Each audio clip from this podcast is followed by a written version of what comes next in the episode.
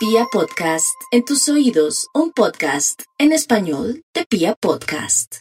¡Estamos embarazados! Los pañales, la comida, las pataletas, el jardín, el colegio, la primera adolescencia, la segunda adolescencia. ¡La carrera, no! Todo sobre el mundo de nuestros hijos y cómo lo hemos vivido en Descontrol Parental. Porque aunque no tenemos todo bajo control, disfrutamos ser papás. Hola, hola, ¿cómo están? Bienvenidos a este capítulo de Descontrol Parental, hoy con un tema que nos emociona muchísimo porque sabemos que vamos a aprender una cantidad y es el tema de Montessori. Siempre que tenemos un niño, eh, cuando tenemos un hijo, entonces empezamos a buscar los jardines y empezamos a averiguar cuál es el modelo de educación que quisiéramos que nuestros hijos recibieran. Y siempre oímos Montessori, y muchos jardines y muchos colegios dicen que vinculan de alguna manera algo de la enseñanza de María Montessori en sus aulas, pero bueno, hoy tenemos a una súper mega experta en todo el trabajo Montessori y con ella vamos a aprender muchísimo hoy. Patricia Triana, directora de Casa de Niños eh, Montessori en Guaymaral. Patricia, bienvenida y muchas gracias por estar con nosotros. Natalia, muchas gracias. José Luis, muchas gracias. Buenas gracias. Hola, ¿qué, qué alegría estar acá con ustedes compartiendo aquella eh, afición que he tenido toda mi vida por la infancia y por una mujer tan especial como fue María Montessori. Pues Patricia, yo quiero arrancar por ahí. ¿Por qué entre, digamos que el mundo de vertientes y de caminos que hay para enseñarle a un niño, eh, para ser sus guías en este camino de, la vida de alguna manera, eh, y esa cantidad de caminos que hay, ¿por qué escogiste el camino Montessori? ¿Qué te encantó? ¿Qué te hizo clic?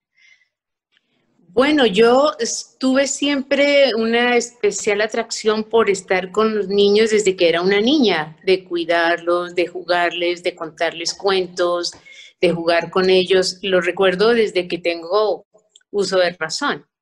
Eh, después cuando estuve en bachillerato, pues en mi cuadra había gente que, había mamás, amigas de mi mamá que tenían bebés, entonces eh, esa dicha de que me esperaran a que llegara del colegio y poder ir a, a participar de la hora del baño del bebé y de estar con ellos. Entonces, como que ha sido parte de mi vida entera el estar con niños. Pero para mí, María Montessori fue la primera vez que la escuché y desde luego sus primeros libros que llegaron a mis manos, que eran todos de una editorial diana mexicana, pues ya venían en español y todo lo que decía ella es algo que hoy todavía es sorprendente porque hablaba siempre de una educación que debía recibir el niño para la vida, para la vida, para saber afrontar la vida, para poder sacar de ella el mejor beneficio, algo que no es lo común que se escuche cuando un niño se educa, ¿no? Como es de que se forme, trabaje, sea alguien en la vida, no. los conceptos para María Montessori dice que sean una educación donde desarrolla al niño para ofrecerle a la vida algo. Entonces siempre me pareció muy interesante. Entonces, más allá de aprender eh, matemáticas o de aprender, porque uno desde la educación que, que yo recibí, por lo menos, por ejemplo, uno veía el colegio y las cosas que te enseñaban como una cosa para ser profesional, las matemáticas para que algún día seas ingeniera, no para, no para la vida diaria, eh, la literatura para que de pronto seas eh, abogada o periodista o, algo así. Pero Montessori, digamos que adapta todas, toda esa pedagogía a la cotidianidad. Sí, María Montessori no va detrás de una educación académica jamás. Eh, un colegio Montessori eh, tiene un ambiente preparado específico con un material didáctico diseñado por, eh, en este momento por ingenieros de pensamiento, pero en, el instante fue por la misma María Montessori, porque ella trabajó con niños que presentaban alguna problemática en los aprendizajes. Ella trabajó con, con muchos niños con síndrome de Down, con muchos niños que en, esa época, como hacia 1927, podrían, los llamaban niños idiotas, los llamaban así en Europa, y los consideraban que no podían aprender nada. Ella recogió en un barrio San Lorenzo eh, todos esos niños eh, en una casa que le dieron, los colocó y ella misma empezó a hacer los materiales para que aprendieran eh, los colores, las formas geométricas, las letras, y como eran niños con problemas de aprendizaje, digamos, graves, entonces diseñó las letras para aprenderlas en papel lija, de manera que las yemas de los dedos de los niños pudieran pasar y distinguir entre el liso y el áspero y distinguir cómo era la forma de la letra. Y claro, enseñar 28 o 30 sonidos no es lo mismo que enseñar chino, ¿verdad? Entonces, em, los niños aprendieron muy rápido a leer y a escribir y ella se sintió tan contenta con ello que los presentó a los exámenes de admisión a los colegios, que eran exámenes generales, y con gran sorpresa vio que muchos de sus niños pasaron a colegios y pasaron con mejores notas de examen que los niños que venían de colegios regulares. Entonces ella se dio cuenta que la capacidad neurológica de un ser es altísima y que no tiene nada que ver con que yo le enseñe de memoria conceptos. Esa es una educación muy vieja, es una educación que nos tocó a todos nosotros, eh, pero es una educación que cumple con rendir respuestas a un examen y pasar el examen. Para María Montessori, el aprendizaje son procesos. Es aprender el proceso donde yo distingo el uno, el número uno, como único número que existe en el mundo. Y que dos son dos unos. Y tres son tres unos. Y así puedo llegar al infinito. Entonces, su material matemático es absolutamente, eh, sí, todavía aún me parece, todavía me sorprende, porque de un niño puede sacar raíz cuadrada, hacer cuadrado, ver cómo elevarlo al cubo, sacar la potencialidad de cada, pero de una manera sencillamente tocando los materiales y comprendiéndolos. Entonces, para ella la educación era una comprensión neurológica, más no era aprender para responder, porque le parecía que los niveles de abstracción en que nos desarrollamos desde niños son demasiado altos sin haber pasado los procesos anteriores, que son los de experimentación, observación, comprobación, ella sigue todo el método científico. Entonces el niño desde temprana edad está expuesto a explorar y a comprobar. Entonces el manejo matemático es una mente matemática que nunca es una mente aritmética. O sea, no es importante que yo me sepa 7 por 8, 8 por 9, eh, todas las tablas de multiplicar, de, como me las pregunten en qué momento, sino que yo sepa cómo lo logro y al mismo tiempo cree, el mismo niño es el que escribe el problema matemático, él lo escribe. No es un libro que trae una cantidad de problemas, yo los contesto, me califican y saqué 10, no, es que yo elaboro el propio problema que surge de la buena capacidad que tengo para leer y escribir con comprensión. Entonces, para ella es importantísimo que el niño en los primeros años lea y escriba con comprensión porque la mente matemática va a estar referida a ello. La matemática, más que un manejo aritmético, es como yo comprendo lo que estoy hablando para llevarlo a un resultado matemático. Patricia, yo tengo una, pregunta. El, método Montessori, más que el método, es todo un mundo y es algo muy, muy chévere, muy entretenido de, de entenderlo pero también hay algo que tiene el método Montessori, que son los famosos espacios Montessori. Me, gustaría que explicaras un poquito para que todas las personas que nos oyen entiendan un poco lo que son los espacios Montessori y todos los beneficios que traen estos espacios entre nuestros hijos, en nuestros hijos. Sí, los espacios Montessori están dentro de un ambiente Montessori y un ambiente Montessori está eh, tiene como sutilmente dividido la vida cotidiana, que consiste desde aprender a lavarse las manos, eh, poner la jarrita en el agua, en el platón, colocar el jabón en la mano, de qué manera se enjabona la mano, eh, tener una pequeña vasijita donde coloca un anillito si lo tiene o la pulsera. Es tan detallista en todo ella, está tan, ella está muy centrada en los procesos así sean los más sencillos. Por ejemplo, en, la vida cotidiana tiene una canastica donde están dos zapaticos con los cepillos, el betún, el cepillito pequeño donde se le coloca el betún, el papel periódico que se coloca para colocar los zapatos, la canastica donde van todos los implementos. Entonces al niño se le hacen presentaciones y se le van indicando cuáles son los pasos que debe realizar para llegar a tener los zapatos brillantes extender el papel periódico, colocar el zapato, colocar los cepillos que vienen en orden, abrir la latica del betún, colocar con un trapito dando vuelticas el betún. Entonces el niño va aprendiendo es procesos. Ella no va tanto por el resultado, sino por los procesos. Eso está en la vida cotidiana.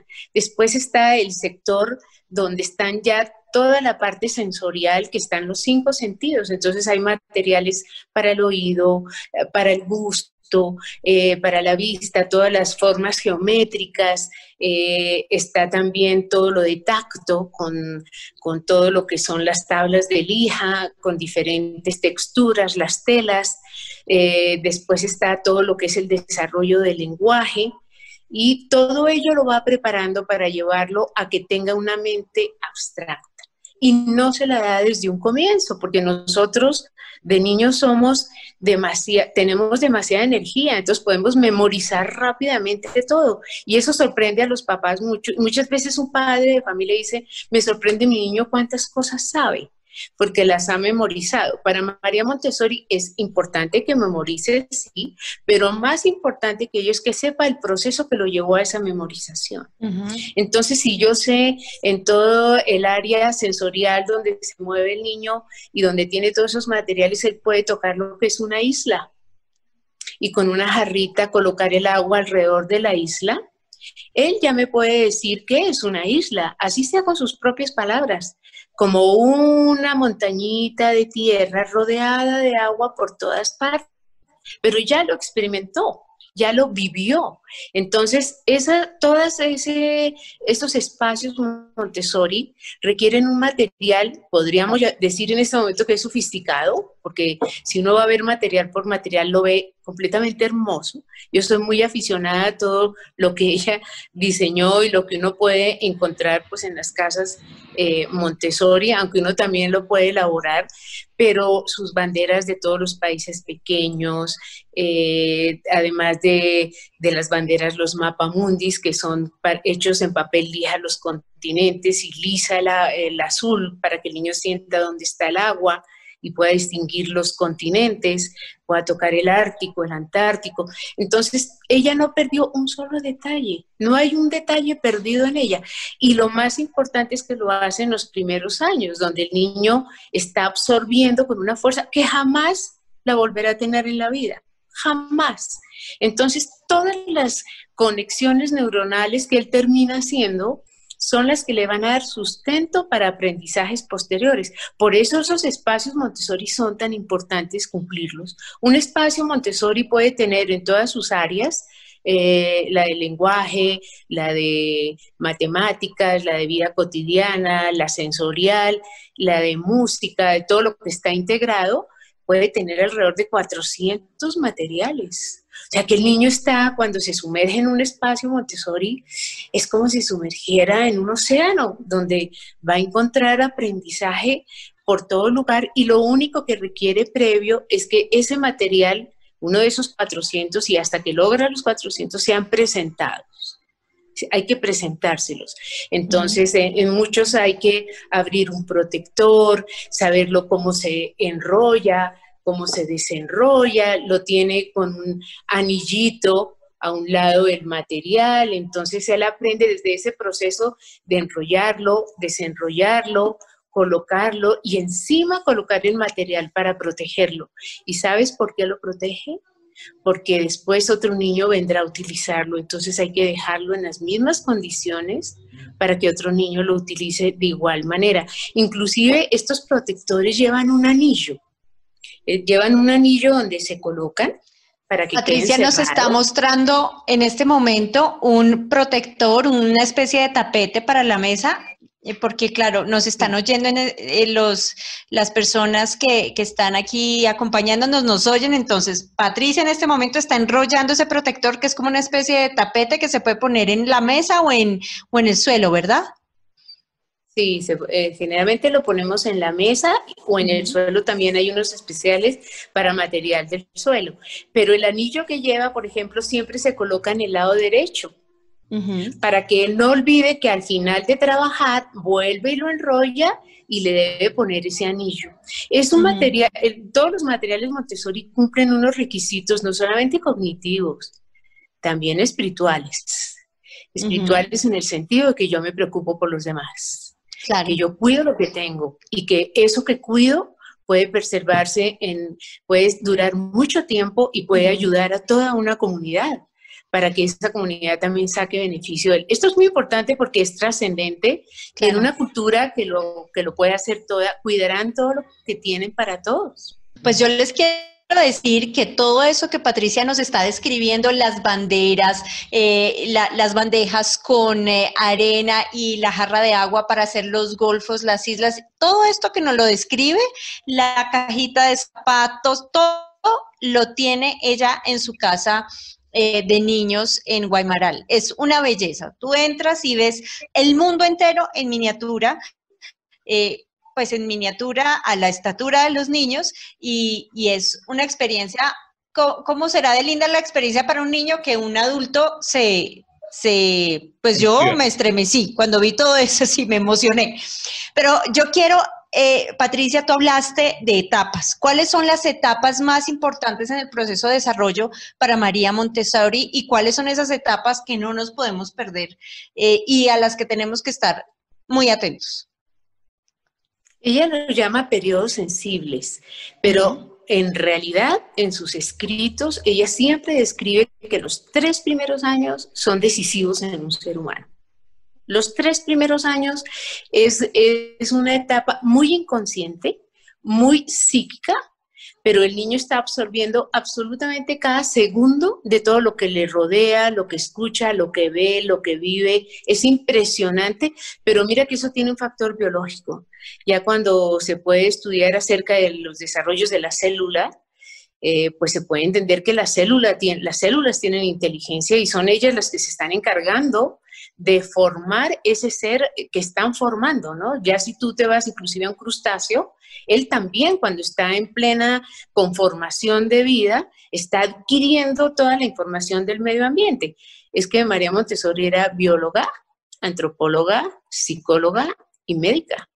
Entonces, ella pudo tener a su alcance una cantidad de conocimiento del momento, Además de todo eso, ella fue una investigadora permanente. Entonces ella pudo ver nuestro cerebro, cómo aprende, pero también se fijó en que el niño era un embrión espiritual.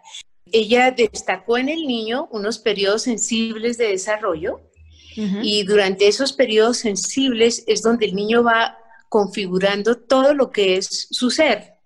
Entonces, eh, los tres primeros años para ella son importantísimos y los, los considera así porque el niño adquiere la lengua con que va a hablar.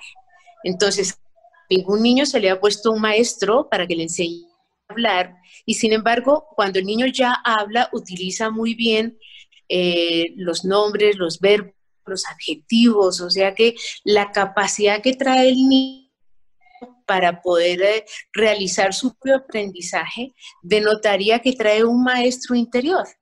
Entonces, ese maestro está trabajando infatigablemente, con mucha alegría y con mucha felicidad, y, que está siguiendo un programa preciso para construirse como hombre. Entonces, en los periodos sensibles, ella destacó que en los siete primeros años está la sensibilidad para hablar, para comprender la mente matemática, para ordenar, para seguir los patrones de procesos de aprendizaje. Y así hizo ella una división mucho más exacta que lo que te estoy hablando en el momento, porque habría que como dedicarse a cada uno de los momentos de los periodos sensibles, pero lo que más destacó ella fue la mente absorbente y de cómo cada vez que nace un niño están haciendo un hombre nuevo, pues Pati, yo ahí te quiero, Patricia, perdón, y la confianza. No, está muy bien. Pati, una pregunta. Yo, eh, eso que dices es muy importante porque eh, cuando vemos y leemos entrevistas a personajes que hoy en día nos impactan por su, por, lo que han logrado, como por ejemplo el presidente y fundador de Amazon o el, presidente y fundador de Google, y les preguntan, eh, bueno, ¿y, cuál fue? ¿Usted le agradece a su universidad por haberlo puesto donde está? Y dicen, no, le agradezco a mi jardín infantil porque tuve una, una crianza y una educación Montessori. Entonces, es, es, es efectivamente eso que estás diciendo, hacer al ser humano único, ¿no es cierto? Eh, bueno, yo pienso que todos estos personajes em, han dado tributo a su educación inicial, a la educación que recibieron en el jardín eh, infantil, porque eh, la forma mental que ofrece el desarrollo de María Montessori es mucho más centrado en los procesos antropológicos en que se desarrolló la civilización. Por ejemplo, ella em, permite que los niños eh, trabajen con vasijas eh, que son de cerámica, de vidrio, eh, de que toquen todos aquellos materiales en que el hombre ha ido descubriendo a través de todo su proceso evolutivo porque ella considera que nosotros los seres humanos traemos esas memorias y requerimos pasar por ellas para tener una experiencia directa con nuestros sentidos. Entonces el niño al pasar todo ese tiempo trabajando con materiales en que hace equilibrio para pasar agua, para pasar granos, para planchar, para brillar metales, para brillar madera, eh, para limpiar un vidrio, para limpiar el piso. Entonces, ella, ella considera que eso es como una exigencia de nuestro desarrollo y lo permite en el ambiente.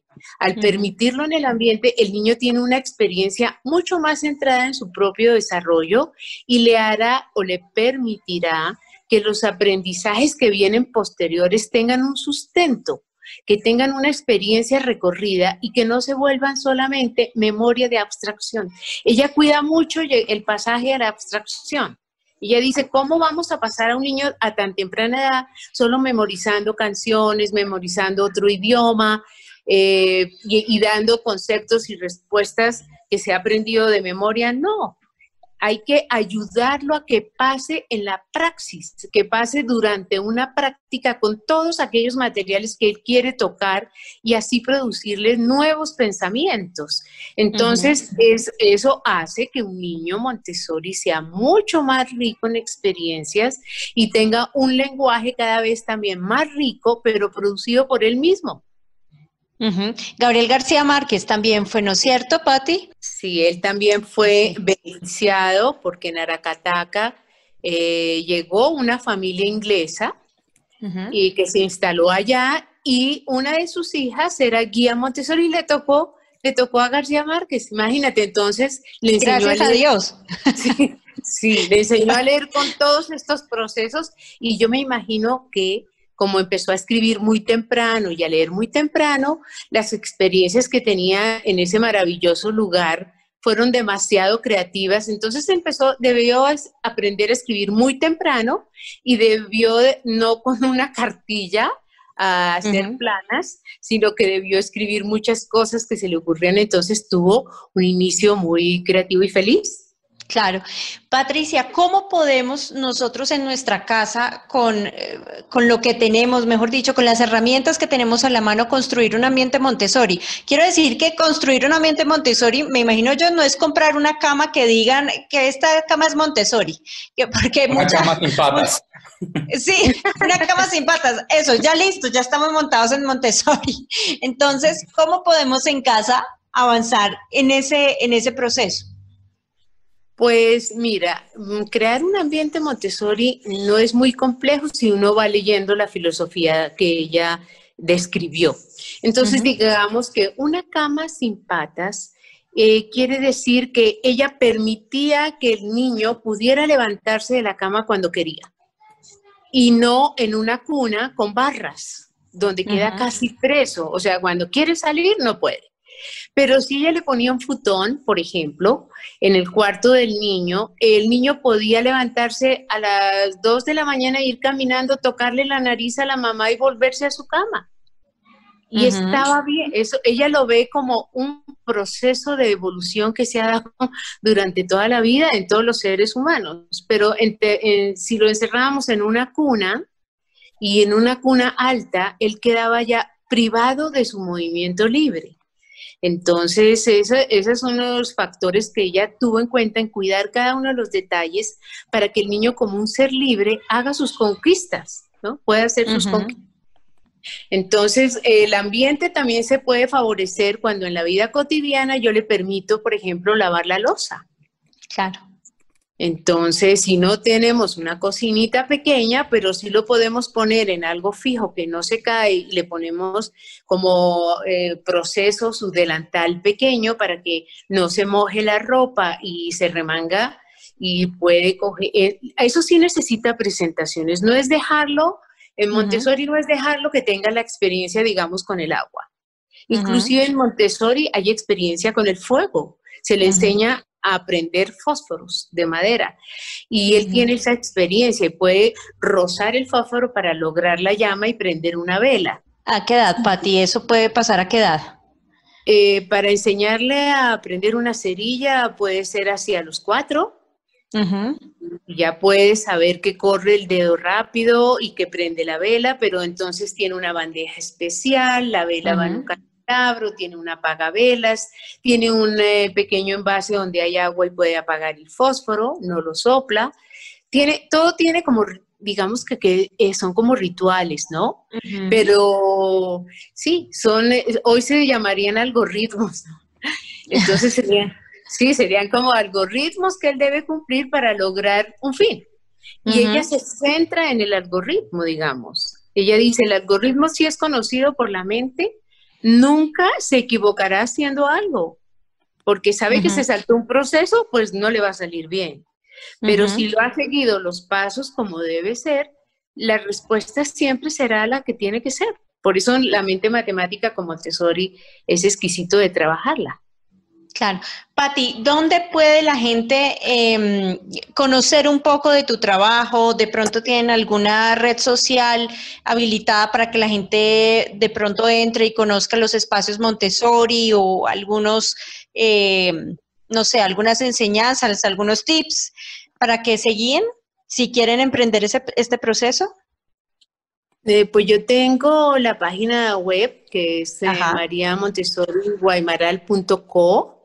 eh, y, tengo, pues, bueno, nosotros, yo no, he sido muy amiga eh, como de tener eh, mucha experiencia de colocar eh, todo lo de Montessori en las redes, pero sí se puede, por ejemplo, hacer como lo que estamos haciendo ahorita contigo, que amablemente tú abres esta posibilidad para de, de, María Montessori, que este año cumple 100 años de nacida. Eh, y es que ha, habido, ha pasado con tantas cosas que han sucedido en estos meses, como que se ha abierto una luz para explorar acerca de lo que es la formación del niño y de lo que es la etapa escolar. Entonces, como que ha sido también un momento de aptura como algo especial, una luz especial que se ha desarrollado para que los niños en los colegios no es suficiente que aprendan cosas, sino que aprendan cómo se hacen las cosas, ¿no? Pero pues Internet también ha dado la oportunidad de mostrar qué eh, opciones se dan para que eso se pueda vivir, como lo que hace María Montessori. Pero pues solo tengo mi página web. Sí he dado algunos talleres. No, pero está perfecto. Y con ello ya la gente se va enterando porque María Montessori es todo, es mucha profundidad, tiene más que filosofía, habla del embrión espiritual en el niño, eh, tiene maravillosos libros, tiene la formación del hombre, por ejemplo. Entonces son libros y libros que podría uno dictar talleres de cada libro y aprender las maravillas que ella vio en lo que es el desarrollo de, de, un ser humano, ¿no? Pues Patricia, muy amable por acompañarnos hoy, muy enriquecedor y esto es una pequeña pincelada para que la gente que se entusiasme y, se meta a tu página web y, aprenda más. Eh, dos o tres libros, eh, Pati, que podamos recomendar para que la gente que se interese pueda eh, ahondar en el conocimiento. Pues mira, la mente absorbente, eh, la mente absorbente se consigue, se puede en internet. La mente absorbente. La formación del hombre también. Eh, son libros densos para leer porque pues ella, antropóloga y filósofa, escribía en términos de filosofía. Entonces hablaba del orden, de la bondad, de las desviaciones en el crecimiento, de la base del crecimiento, de la conquista de la cultura, de la función del niño, del embrión espiritual, de la adaptación del niño. Entonces, bueno, pues eh, no son conceptos así como muy fáciles de leer, pero sí se pueden trabajar para que los papás al leerlos tengan preguntas y todos se encuentran en internet ya para poderlos bajar. De acuerdo. Un abrazo, Patricia. Muchas gracias por acompañarnos. Bueno, Natalia, te agradezco mucho. Lo mismo, José Luis. Patricia, que estés muy bien. Muchísimas gracias.